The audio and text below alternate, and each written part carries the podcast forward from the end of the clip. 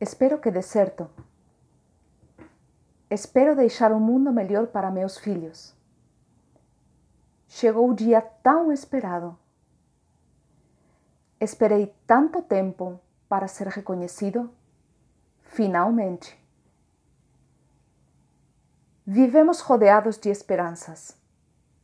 Tem momentos em que parece que a perdemos. A esperança parece ser condição para continuar avançando para nos manter na luta de todos os dias. É aquela que alimenta desejos e sonhos. Ao procurar no Google, a esperança é definida como sentimento de quem vê como possível aquilo que deseja. O número 24 dos Estatutos da Federação Regnum Christi nos fala sobre as virtudes teologais. Edificamos nossa vida interior e apostólica nas virtudes teologais vivendo com fé luminosa e operante, esperança firme e gozosa, e caridade universal e generosa. Esse número nos lembra que a esperança é uma das três virtudes infundidas por Deus em nosso coração no dia do nosso batismo e o alicerce para a relação com Deus e para o apostolado. Afinal, o que é a esperança? Aliás, o que é a esperança cristã. Vamos ler o que nos fala o Catecismo da Igreja Católica nos números 1817 e 1818. A esperança é a virtude teologal pela qual desejamos o reino dos céus e a vida eterna como nossa felicidade, pondo toda a nossa confiança nas promessas de Cristo e apoiando-nos não nas nossas forças, mas no socorro da graça do Espírito Santo. A virtude da esperança corresponde ao desejo de felicidade que Deus colocou no coração de todo homem. Assume as esperanças que inspiram as atividades dos homens, purifica-as e ordena-as para o reino dos céus. Protege contra o desânimo, sustenta no abatimento, dilata o coração na expectativa da bem-aventurança eterna o ânimo que a esperança dá preserva do egoísmo e conduz à felicidade da caridade. Sentimento de quem vê como possível aquilo que deseja. Nunca o Google esteve tão certo. O cristão deseja o reino dos céus e a vida eterna, e isso é possível.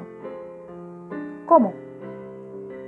Pela presença da graça do Espírito Santo em nossas vidas porque Cristo já nos salvou, somos capazes de entrar na vida eterna com o auxílio da graça. A virtude da esperança corresponde também ao desejo de felicidade que Deus colocou em nosso coração e assume também as esperanças humanas, as ordenando para o reino dos céus. A autêntica esperança do cristão encontra sua âncora na certeza do triunfo de Cristo sobre o mal e a morte e se transforma em ação, inspirando as atividades humanas para a construção do reino de Deus, já aqui na terra, em vistas ao céu.